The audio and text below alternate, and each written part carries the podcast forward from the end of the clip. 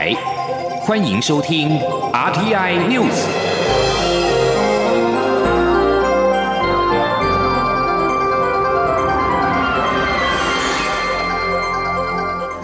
各位好，欢迎收听这节央广主播台提供给您的 RTI News，我是陈子华。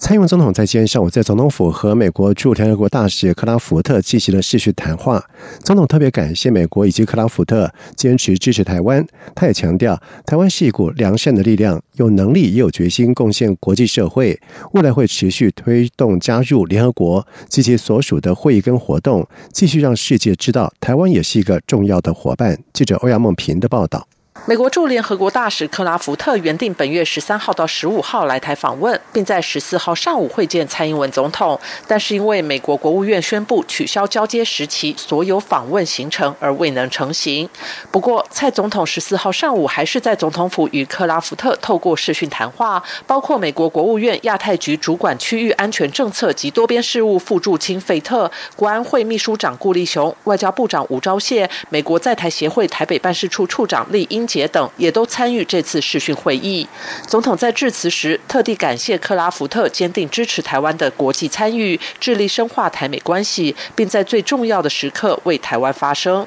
总统指出，克拉福特的作为鼓舞了台湾人民，不管是公开为台湾仗义直言，参与全球合作暨训练架构工作方，或是在纽约与驻纽约台北经济文化办事处处长李光章会面，克拉福特的支持让两国的关系更加紧密。也让世界更了解台湾，而克拉福特在 Twitter 上与台湾黑熊布偶一起入境的照片，也深深虏获台湾人的心。这只小熊不仅象征台湾，更激发了年轻世代想要多加了解，进而共同努力帮助台湾成为联合国的一员。总统并强调，会继续让世界知道台湾是股良善的力量，也是重要伙伴。希望美国能够继续支持台湾加入联合国及其所属的会议与活动。总统说：“我们会继续让世界知道，台湾是一股良善的力量，也是一个重要的伙伴。我们有能力，也有决心贡献国际社会。展望未来，我们将继续推动加入联合国及其所属的会议和活动，希望美国继续给予支持。”总统之后也与克拉福特针对台湾的国际参与、台美深化合作、民主理念共享、教育资源交流等议题进行深度对话。总统府发言人张敦涵会后转述，总统除了表达台湾希望能够参与联合国外，也希望参加联合国周边的会议和活动，例如世界卫生组织、国际民航组织、国际刑警组织以及联合国气候变化纲要公约等。他强调，作为国际社会的一员，台湾有加入这些国际重要组织的必要性。克拉福特在会谈后也于 Twitter 推文表示，他很荣幸能与蔡总统对谈，双方讨论了台湾在许多方面都是世界的模范，除了成功对抗 COVID-19，还包括台湾在健康、尖端技术等领域的贡献。中央广播电台记者欧阳梦平在台北采访报道。前亚太驻青康佩尔将出任白宫国安会新设的印太事务协调官。外交部在今天表示，康佩尔不仅对台湾非常友好，也相当熟悉区域的情势。我方正面看待他上任之后的台美关系，并且相信美国对台政策的正面元素将在未来拜登政府持续下去。记者郑祥云、王兆坤的报道。去年十二月，远景基金会举办台美日三边印太安全对话，蔡英文总统应邀出席致辞。另邀请奥巴马执政时期的国务院亚太驻青 Kirk Campbell 透过视讯专题演讲。蔡总统致辞后留下来聆听，了解准总统拜登上任后的政策可能走向。如今，这位前亚太驻青将在拜登政府担任白宫国安会印太事务协调官。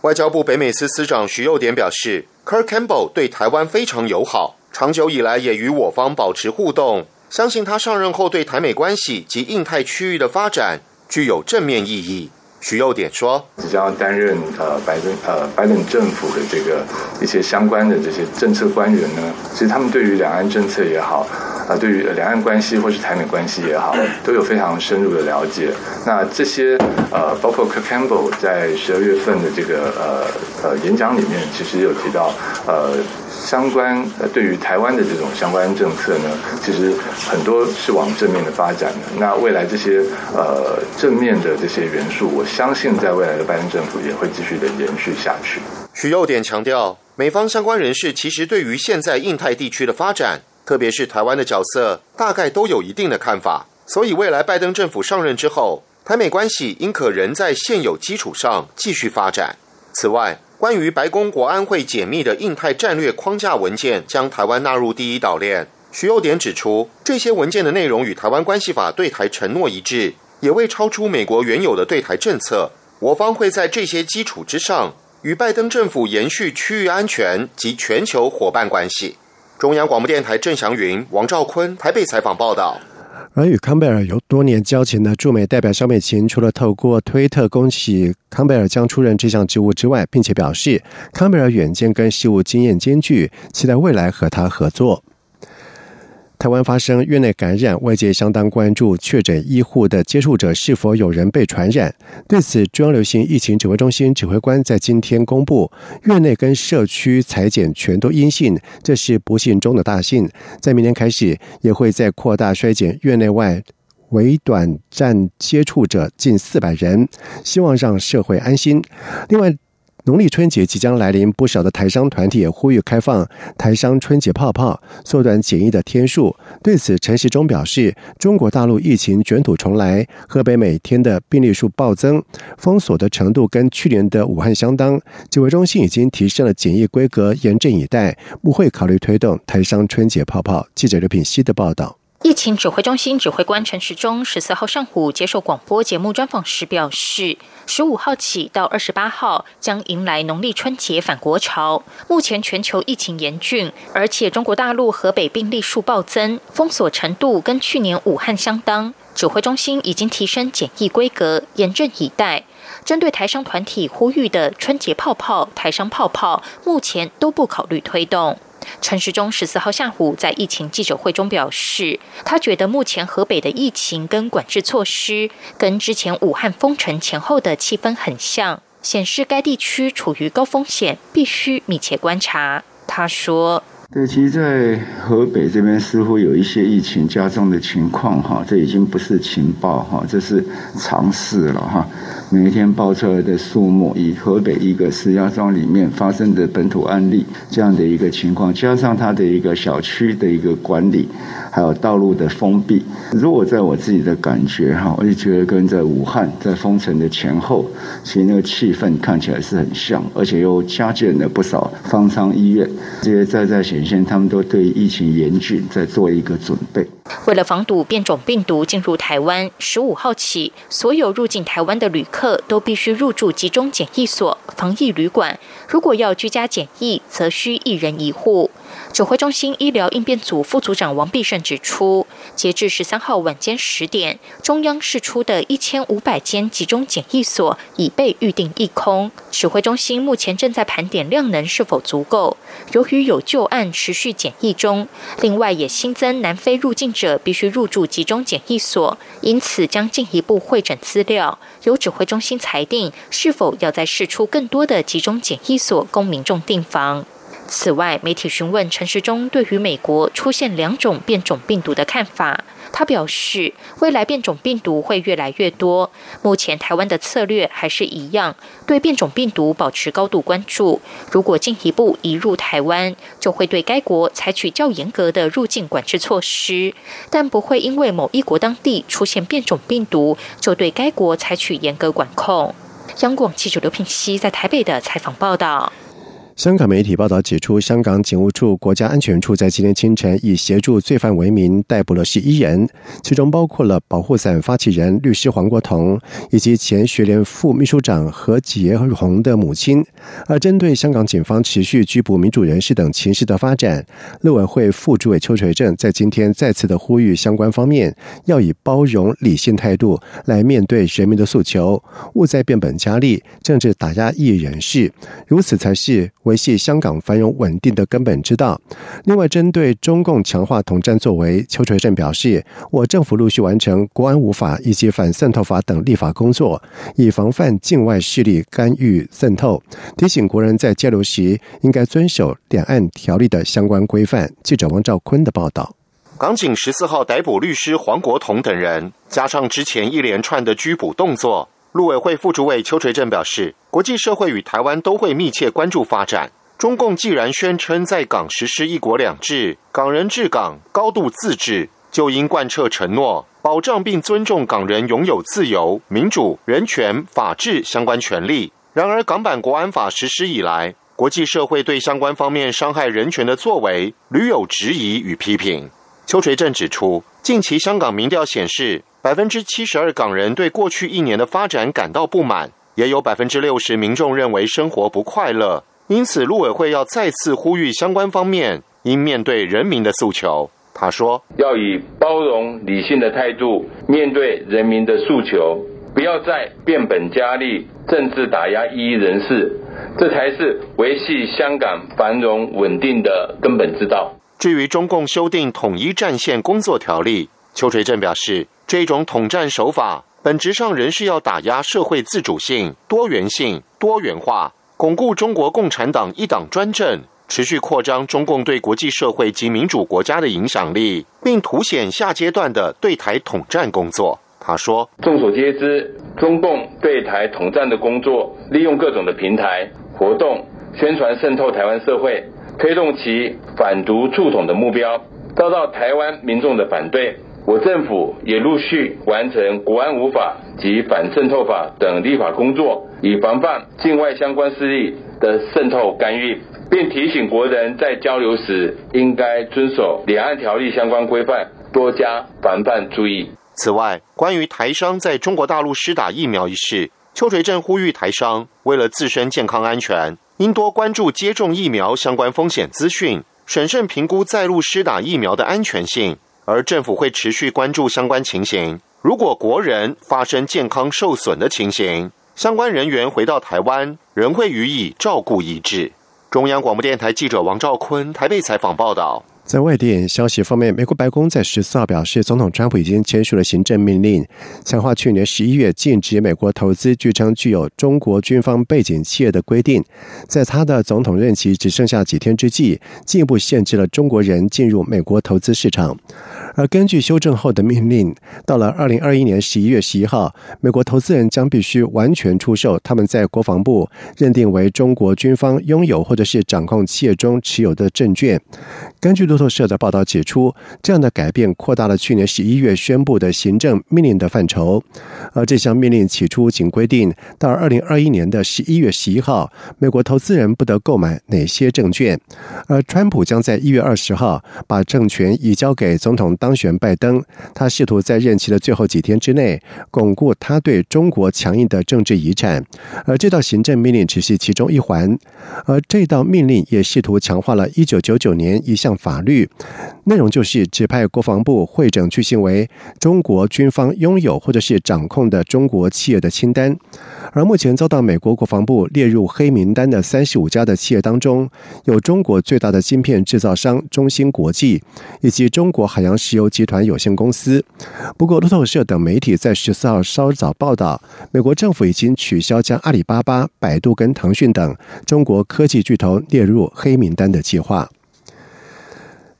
伊朗和死对头美国关系是高度的紧张之际，国营电视台报道说，伊朗军方在十三号展开了海上飞弹演习，并且展示可以搭载直升机的最大自制军舰。伊朗自制军舰马克兰号以及泽雷号参与了这项在阿曼湾所进行的两天的军事演习，而伊朗是中东地区飞弹战力最强大的国家之一。西方国家则是认为，伊朗的飞弹既对地区稳定构成了传统军事上的威胁，而一旦德黑兰发展核武，又可能会成为投射的工具。在二零一八年，美国总统川普扬弃二零一五年六强与伊朗签订的核协议之后，双方紧张的关系是逐步的升高。而美国恢复严厉制裁，将迫使伊朗磋商接受核子方案以及弹道飞弹研发。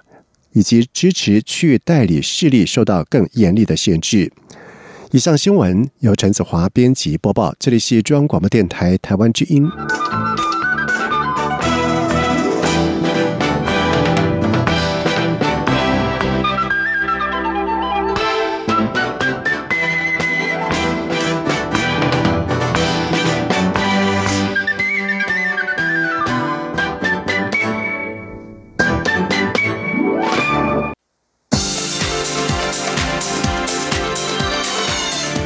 是中央广播电台台湾之音，欢迎继续收听新闻。现在时间是晚上的七点十五分，欢迎继续收听新闻。行政院长苏贞昌就职满两周年，他在下午的时候举行了上任之后的首次媒体茶叙。苏贞昌表示，台湾受到了世界的肯定，他恭逢其盛，带领团队做出成绩。老实说，很不简单。苏贞昌并且表示，他并没有厌倦，热情昂扬，还可以继续冲。但是选总统这件事情已经不会养了，也不用再骚了。记者王维婷的报道。行政院长苏贞昌十四号就任阁魁届满两周年，他下午与媒体茶叙，细数组阁以来的施政成果与心路历程。苏贞昌表示，回想要组阁时，民调支持度才百分之八，社会也没有预想他会再次组阁。在讨喜和做事之间，他选择做事。苏贞昌表示，从他接任开始，就不断传出他可能只会做到什么时候，这非常自然。苏贞昌说：“蔡英文总统经常说他辛苦了，但这只是任劳，更辛苦的是任怨和任棒。可是他并不感到厌倦，依然热情昂扬，而且看得更开。”苏贞昌说：“我从没有厌，也从不倦，依然热情昂扬啊，经验比以前丰富，看得也比以前开，所以我没有。”这个患得患失的那一种落差，反而很珍惜国人同胞给我这个机会，蔡总统信任我能为台湾做事。苏贞昌表示，世界经济这么差的状况下，台湾经济还能正成长，他恭逢其盛，带领行政团队做出成绩。老实说，很不简单。苏贞昌表示，各种事情难免会有政党或政治攻防，他也经常鼓励团队不必怕犯错，不必怕危机，心情要放开一点。苏贞昌表示，今天早上去看健康检查报告，没有红字，体力也还可以，应该可以继续冲。媒体追问继续冲是否会冲到二零二四总统大选，苏贞昌重申，人生的剧本已经写好，没翻到那里他也不知道，也不能偷看。苏贞昌表示，担任行政院长的三个状况就是总统信任、国人支持和个人心愿。他现在非常珍惜这个机会，也会尽力。苏贞昌也说，他正在为台湾打拼，选总统已经不会养了，大家也不用再骚了。中央广播电台记者王维婷采访报道。而同时，苏贞昌也表示，目前并没有内阁改组的规划，在未来施政仍会战战兢兢，希望做到国内稳定安全，让台湾把握契机，创造更多的经济成长。同时，他也特别以台语的好家在为这两年来的各项政绩下注脚。他并且表示，好家在是蔡英文总统，也好家在国人的支持，才让台湾在全球受到疫情冲击时成绩亮眼。他希望台湾这个家能好好的，也希望好家一直都在。而在党。立委则是对苏贞昌勇于认识表达肯定，但是也期许行政院未来推动重大政策的时候，在社会沟通以及政策配套上应该更细致，并且要包容不同的声音。印尼移工零付费政策将在十五号上路，台印双方原本在今天上午要召开第二次的对话。不过，劳动部在下午表示，在昨天晚上十一点的时候紧急接获了外管的通知，印尼因故延后视讯的会议，但是并没有说明原因跟延后多久。劳动部回应说，尊重会持续透过驻印尼代表处进行协商。记者杨文军的报道。台湾及印尼双方原本预计十四号就印尼移工零付费政策展开第二次的双边视讯会议，但劳动部指出，十三号晚间十一点突然接获外交部驻印尼代表处说，印尼因故延后视讯会议，说开会时间会再接洽，没有具体告知原因。劳动部跨国劳动力管理组组长薛建中指出，去年十二月二十三号的第一场视讯会议，我方就表达希望零付费政策暂缓实施。印方也只表达理解，但没给承诺。对于印尼临时取消会议，劳动部表示尊重，会持续透过驻印尼代表处协商。他说：“是依照规定的吗？还是说他其实这样的行为其实是很不礼貌的？”嗯，这个我们就只能尊重啊。对于零付费政策，薛建中也再次强调，应该要双方有共识才能实施，不要单方面实施。新移工来源国规划也在进行中，近期就会跟来源国驻台单位及相关部会召开第一次工作小组会议。尽管十五号零付费方案就要上路，但现在因为疫情的关系，台湾去年十二月四号就禁止印尼移工输入，印尼也在七号宣布暂停输出移工到台湾和日本。所以现阶段唯一可能影响到的是要进行劳动契约验证的移工换约费用约新台币八百元，但是否确定实施都还需要透过外管证实。中央广播电台记者杨文君台北采访报道。政府拟在嘉义以及屏东设立科学园区。经济部长王美花在今天表示，经过初步的盘点，屏东土地已经有着落，而嘉义方面则有四块台糖的土地供挑选，面积大约是在三百到六百公顷之间。至于在电力方面，也已经计算两座园区未来用电需求，可以确保供电无虞。而比较大的挑战就是水的资源，尤其是。嘉义科学园区每天用水需求大约是一点七万到两万吨，在枯水期恐怕会有困难，必须要思考搭配海淡厂建制来确保供水无虞。记者谢佳欣的报道。行政院长苏贞昌指示科技部针对设立屏东及嘉义科学园区展开演绎，引发讨论。经济部长王美花十四号主持部内业务汇报前受访时指出，经济部积极配合盘点设立所需的土地及水电供应等议题。在土地方面，王美花指出，屏东是确定在高铁特定区设立科学园区，嘉义县政府则是已有四块台糖土地，包括太保两处、义竹一处以及鹿。草一处，面积约三百公顷到六百公顷，可供挑选。电力方面也已评估过用电需求未来成长的幅度，供电没有问题。但要设科学园区，需设置高压变电站，相关设置与拉线将由台电配合，会与科技部做细部讨论。值得注意的是，供水将成挑战。王美花提到，屏东科学园区用水需求约每日一点七万吨，由于当地有浮流水及水利设施，因不成问题。但嘉义科学园区用水需求约每日一点七万到两万吨，在枯水期时恐将面临挑战。他说：“嘉义的用水哈，它可能分丰水期跟枯水期然后丰水期可能南潭、仁义潭哈，还有云林跟台南的调度是没有问题。但是如果要应付枯水期的部分，如果是在嘉义，我们可能要去思考要要不要去设再下一设海淡厂。”王美花指出，苏奎已指示行政院副院长沈荣金做跨部会讨论与协商，包括水电、土地等议题都会有所讨论，并。控管开发其成。中央广播电台记者谢嘉欣采访报道。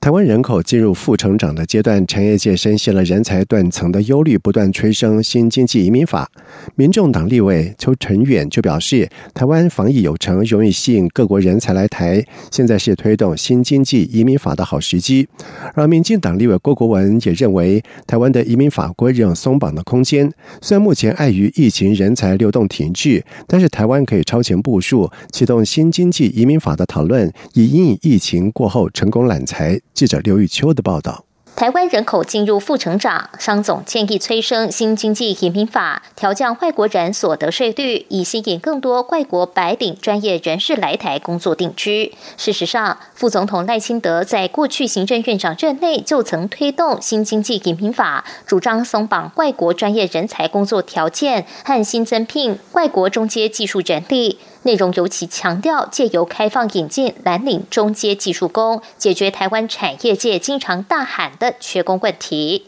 不过，因草案涉及白领蓝领的开放问题，各方没有共识而停摆。对于新经济移民法有无卷土重来的可能，已提出新经济移民法版本的民众党立委邱成元表示，积极延揽量足值金的人才是确保我国竞争力的核心课题。他主张在不影响国人就业机会与薪资的前提下，有必要同整制定新经济移民专法。但概念上不能仅以缺工角度，还要吸纳国际人才。因台湾目前没有完整的移民政策，人口结构、产业需求、高端人才的聘用都要整体盘点。邱成远说。国发会目前先以外国人才专法以应应白领揽才的部分，但蓝领的部分社会还有疑虑。长期而言，推动新经济移民法才是正本溯源之道。如果从产业界的角度来看，现在是一个好时机啊！这个时候，其实台湾因为在防疫的成功，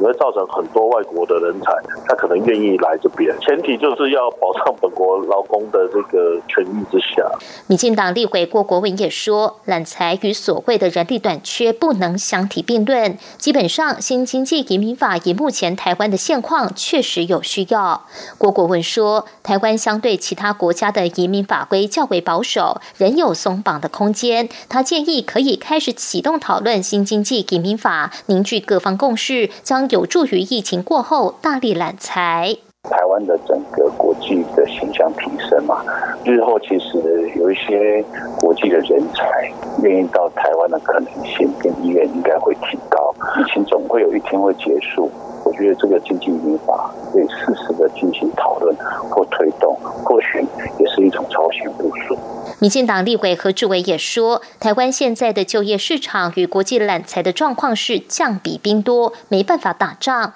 台湾应该大幅度向全球有技术、有经验的蓝领招手。他乐见新经济移民法重启讨论。中央广播电台记者刘秋采访报道。接下来进行今天的前进新南向。前进新南向。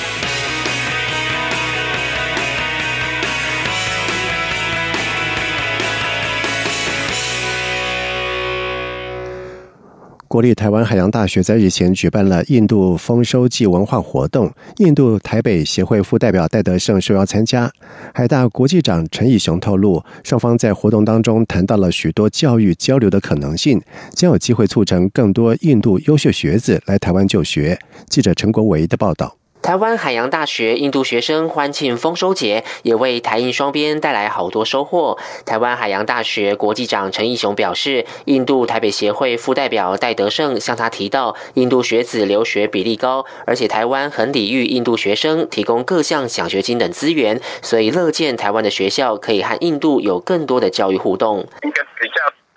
广泛人口的国家，他们其实。社会问题是一样的，就是贫富悬殊会拉得很开。那也就是说，他们有能力出国学习的人人口，可能是我们很难想象。他说，他们出国大概有九成会自费。他们这一块市场，他也认为说，台湾应该要多多跟他们合作，做一些扩展。陈义雄说，他请戴德胜将印度方面的需求和困难提出来，双方就能进一步研议对接方案。例如，国际之间最大的问题就是语言，很多学校在进行双边专长对接时，并不是所有科系的课程都全英语化，所以可从研究所硕士班的层级开始合作。因为课程相对较少，研究生也有一半的时间要投入研究，不完全是上课。所以，这对一些专业技能学习项目来说是很好的方向。